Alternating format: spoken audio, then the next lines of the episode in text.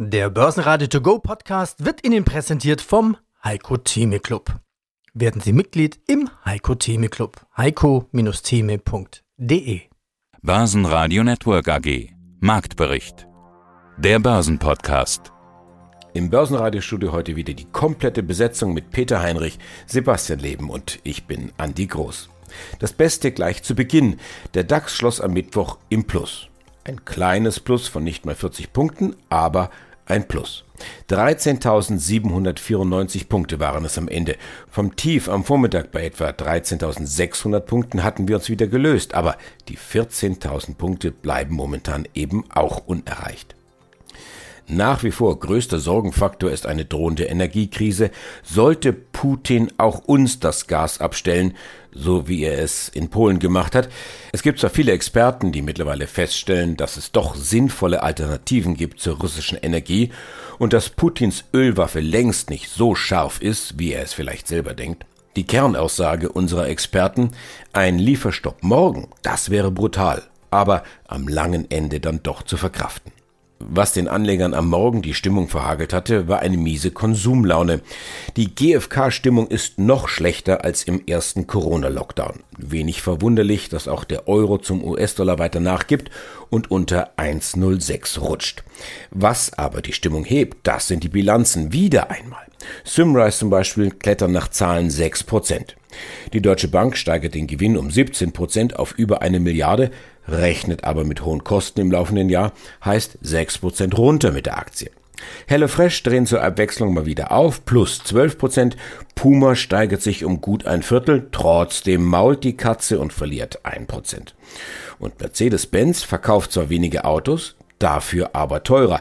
Eine interessante Folge der Krise bei Chips und Kabelbäumen, die am Ende des Tages in der gesamten Autoindustrie dazu führen könnte, dass es kaum noch günstige Kleinwagen zu kaufen gibt. Unsere Gäste am Mittwoch der Mobilitätsexperte Jan Burkhardt von Barrels, Markus Klahn von Intershop, Edgar Walk, Chefvolkswirt von Metzler Asset Management, Franz Jukovic von der Beteiligungsgesellschaft Warimpex, Laura Eck von den Business Angels aus Österreich, Thorsten Polleit, der Chefvolkswirt von Degussa und Heiko Geiger von von Tobel. Mein Name ist Thorsten Polleit, ich bin der Chefvolkswirt der Degussa. Versuchen wir das doch mal strukturiert anzugehen. Den Zusammenhang zwischen Zinsen, höheren oder niedrigen Zinsen und der Volkswirtschaft. Was zum Beispiel bewirkt es in einer Volkswirtschaft, wenn die Zinsen gesenkt werden? Das ist eine ganz wichtige Frage, Herr Groß. Und da muss man gleich zu Anfang sagen, wenn der Zins gesenkt wird in der Volkswirtschaft, dann wird das durch eine Zentralbank herbeigeführt und die Zentralbank gibt ja ungedecktes Geld aus. Eine Zinssenkung äh, in diesem ungedeckten Geldsystem führt dazu, dass der Marktzins unter das sogenannte natürliche Zinsniveau gesenkt wird. Also das Zinsniveau, was sich eigentlich einstellen würde, wenn es eine künstliche Absenkung des Zinses durch die Zentralbank nicht geben würde. Anfänglich resultiert ein konjunktureller Aufschwung, eine sogenannte Scheinblüte. Es, viele bezeichnen das auch als Boom. Dann wird mehr konsumiert, weniger gespart, die Investitionen steigen an und es erscheint so eine allgemeine Prosperität hervorgebracht zu werden. Und äh, früher oder später kippt dann allerdings dieser Boom in einen Abschwung ab, eine Rezession. Also im Grunde ist diese künstliche Zinsabsenkung hinterher zu bezahlen mit einer Rezession, mit Arbeitslosigkeit. Arbeitsplätze, die im Boom geschaffen wurden, die gehen wieder verloren. Und äh, dafür gibt es auch eine handfeste Theorie, eben diese sogenannte Boom- und Bust-Theorie. Wir befinden uns in so einem Zyklus und die Gefahr ist nun tatsächlich da, wenn die Zentralbanken nach langen Jahren der tiefen Zinsen den Zins wieder anheben, dass dieser bisherige Boom, dieser bisherige Aufschwung Abschwung dann umkippt in einen Abschwung und weitere Probleme jetzt hervorbringt. Welche Folgen, welche Probleme? Es gibt viele Probleme, die ein Bust herbeiführt. Also beispielsweise Unternehmen bemerken plötzlich, dass die Gewinne ausbleiben, die man erhofft hat. Die Investitionen rechnen sich nicht. Dann äh, werden die Investitionsprojekte gestoppt. Arbeitsplätze, ich sagte es bereits, werden dann reduziert. Menschen werden arbeitslos, verlieren ihre Einkommen. Gerade in einer verschuldeten Volkswirtschaft stellen sich dann große Probleme ein. Beispielsweise derjenige, der ein Eigenheim auf Kredit gekauft hat, dem fehlt jetzt das Geld, um Zins und Tilgung zu bezahlen. Es gibt Kreditausfälle, die Banken machen Verluste, müssen Risikoabschreibungen vornehmen, das Eigenkapital schrumpft. Also ich könnte das jetzt noch etwas weiter spinnen, aber da sehen Sie schon, dass so ein künstlicher Boom, der anfänglich Prosperität bringen zu scheint, hinterher dann doch ein böses Erwachen hat und mit großen volkswirtschaftlichen Kosten verbunden ist.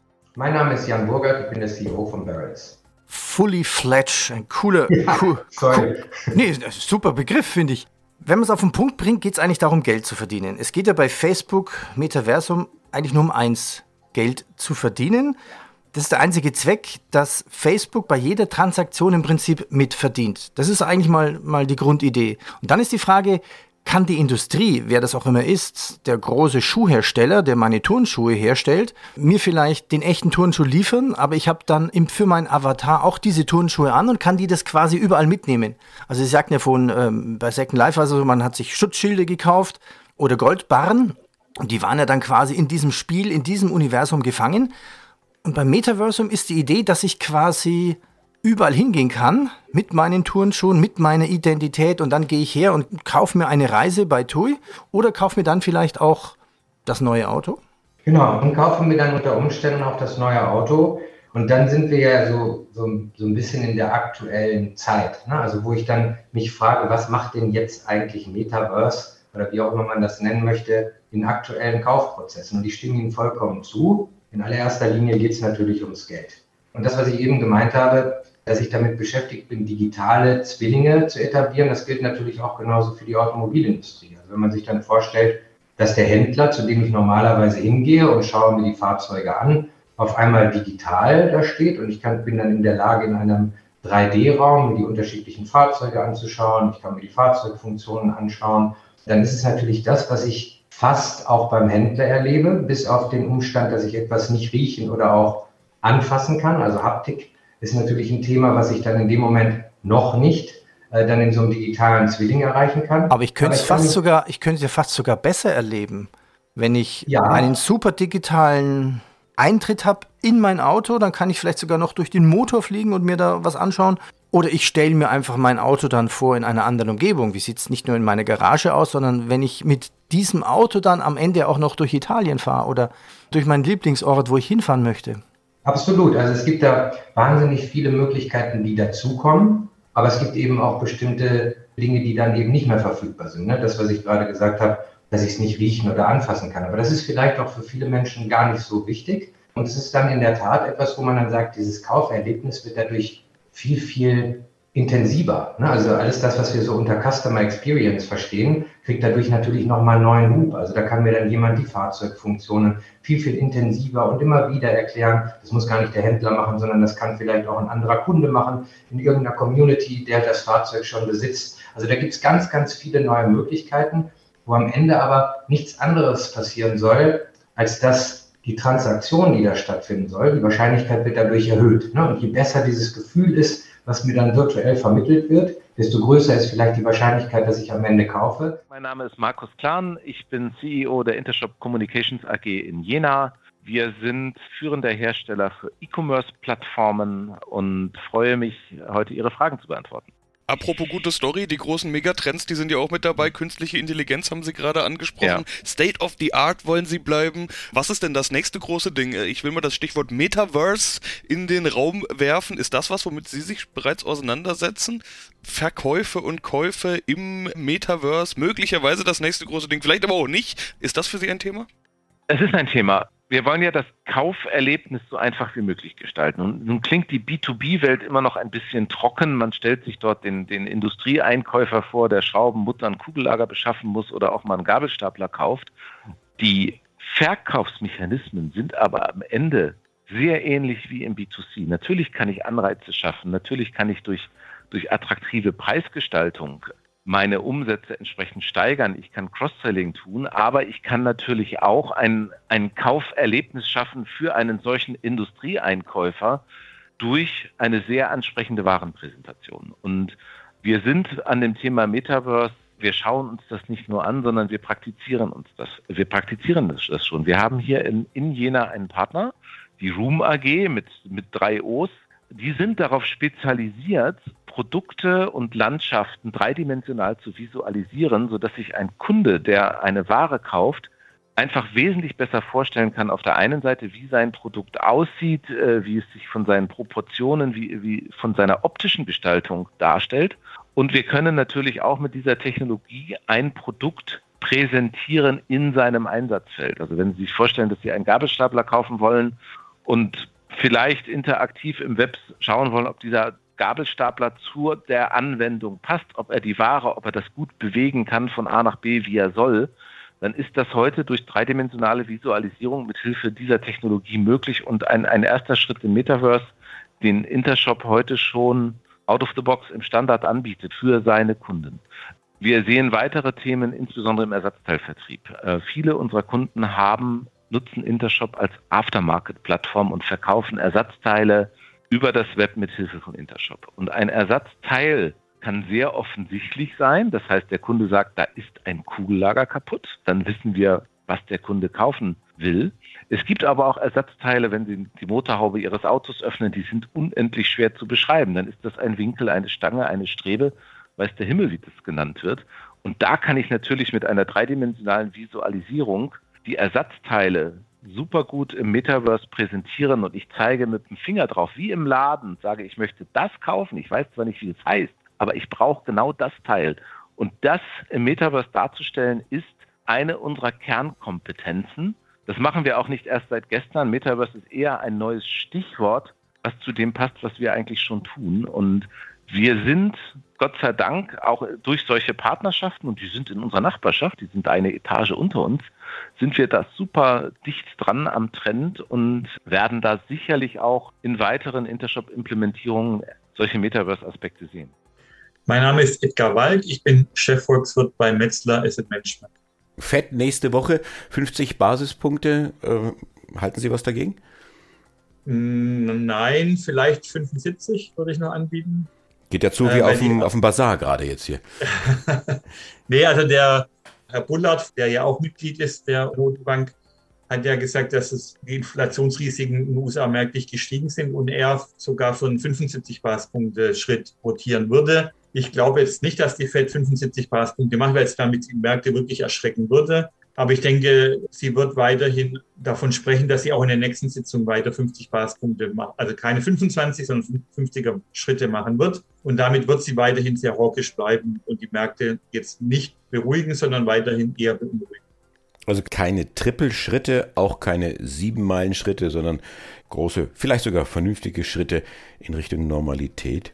Welchen Rat geben Sie denn den Anlagestrategen in Ihrem Haus? Bleiben Aktien attraktiv, obwohl momentan die Stimmung an der Börse ja alles andere als gut ist und der Kampf um die 14.000 momentan verloren scheint?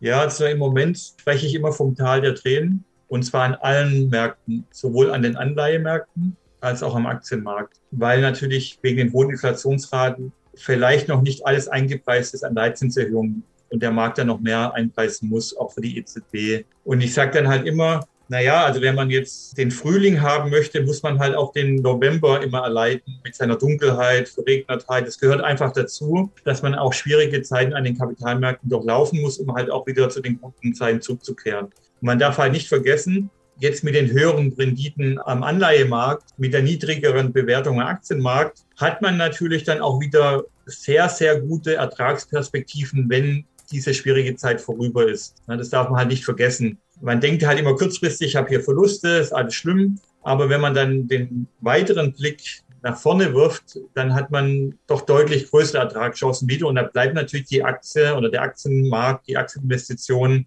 mit Abstand die ertragsreichste Assetklasse. Mein Gefühl ist auch, dadurch, dass sehr viel Geld in alternative oder illiquide Anlagen geflossen sind in den letzten Jahren, wie Private Equity und anderes, und die auch mit Leverage arbeiten, also mit Verschuldung, wenn die Zinsen steigen, dass wahrscheinlich wir auch in diesem Bereich Enttäuschung bekommen könnten in den nächsten Quartalen, weil einfach viel zu viel Geld in diese Assetklassen geflossen ist. Vielleicht ist es Teil der Tränen schneller an den liquiden Märkten durchschritten wird und dort dann auch die Perspektiven wieder am besten sein werden. Hallo, ich bin der Franz Jurkovic, ich bin der CEO der Weinpex. Die Weinpex ist ein in Wien domiziliertes Immobilienunternehmen, das für sich selbst Projekte entwickelt und das auch als Bestandhalter die Projekte relativ lange hält. Unser letztes Interview war im August 2021. Da haben wir uns unterhalten mit der Überschrift War Rimpex wieder zurück in die Gewinnzone gekommen? Jetzt gibt es die Jahreszahlen. Das Periodenergebnis für das Geschäftsjahr 2021, das haben sie mit 12 Millionen Euro deutlich verbessert. Im Vorjahr, im Corona-Jahr 1, waren es 31 Millionen minus. Sie sind spezialisierte Immo-Entwickler für Büros und Hotels. Bevor wir in die Zahlen tiefer einsteigen für die Aktionäre, wo gibt es denn jetzt bei Ihnen Auswirkungen mit Russland-Ukraine-Krieg und den Sanktionen? Sie haben ja Töchter in Russland. Wie sind Sie betroffen, zum Beispiel mit Ihrem Airport City in St. Petersburg? Es ist so, wir haben äh, die, unsere Investitionen in Russland schon vor der Krise, wenn man das englische Wort Ring-Fence wäre hier zutreffend, mehr oder weniger so weit ausgliedern können oder selbstständig machen können, dass die in Rubel äh, denominierten Mieteinnahmen die lokalen Verpflichtungen, sei es jetzt Bankkredite, Tilgungen und auch die lokalen Kosten vollständig deckt. Das heißt, wir sind, die, diese Einheit ist jetzt von Zuschüssen aus Wien schon seit eigentlich langer Zeit unabhängig. Und wir haben halt für unser eingesetztes Risikokapital, das jetzt als äh, Eigenkapital eingezahlt oder als Gesellschafterdarlehen ist, nur mehr Rückflüsse, die halt zur, jeweils zur Verfügung stehen, als Rendite auf unser eingesetztes oder als Verzinsung unseres eingesetzten Kapitals. Das heißt, es trifft uns nicht unmittelbar.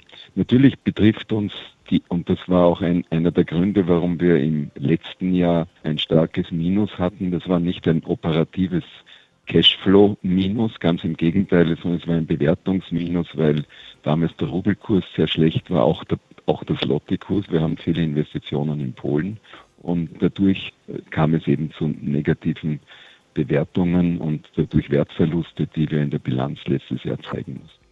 Mein Name ist Heiko Geiger von Fontobel und ich leite dort den Vertrieb für Zertifikate. Heiko, der Krieg in der Ukraine, der zeigt uns auch schonungslos, wie abhängig Europa und vor allem wir in Deutschland äh, sind von Öl, Gas aus Russland. Ich will mal so formulieren, Nord Stream war schon immer ein Politikum, vielleicht in Zukunft noch Nord, also ohne Stream. Russland macht jetzt ernst, statuiert ein Exempel. In Polen hat da den Gas dann schon mal zugedreht. Liquefied Natural Gas oder LNG hätte das Potenzial, die Abhängigkeit der EU von Energieimporten zu reduzieren. Welche Chancen eröffnen sich mit LNG?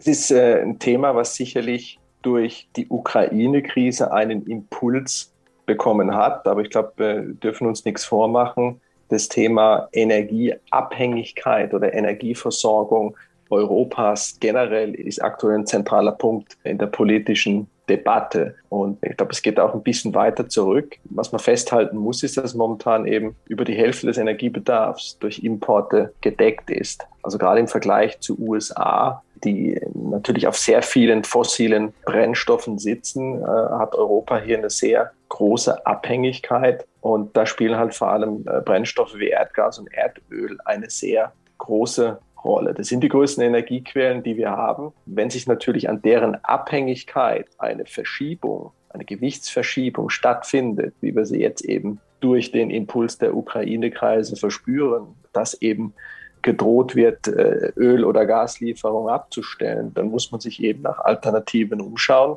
Und Anleger die jetzt dieses Narrativ interessant finden, die können mit einem Partizipationszertifikat auf den Liquefied Natural Gas Basket setzen, LNG Basket setzen. Wie funktioniert das? Gut, die Idee hier ist gewesen, relativ schnell einen diversifizierten, kostengünstigen und transparenten Marktzugang zu schaffen. Und ich kaufe eben einen Korb verschiedenster LNG-Aktien. Wir haben einen Aktienkorb mit 22 äh, Aktien selektiert. Da sind Unternehmen aus dem Bereich Produktion, Transport und Infrastruktur drin, also schon auch bemüht, die gesamte Wertschöpfungskette des LNG-Segments abzubilden. Der Vorteil von so einem Partizipationszertifikat ist eben, ich kaufe mit einer Transaktion 22 Aktien, habe ein diversifiziertes Portfolio, decke die gesamte Wertschöpfungskette ab, bin dadurch natürlich aus Effizienzsicht wesentlich besser positioniert, als wenn ich nur ein oder zwei Aktien aus diesem Segment mir ins Depot einlege. Börsenradio Network AG Marktbericht. Der Börsenpodcast. Der Börsenradio To Go Podcast wurde Ihnen präsentiert vom Heiko Theme Club. Werden Sie Mitglied im Heiko Theme Club. heiko-theme.de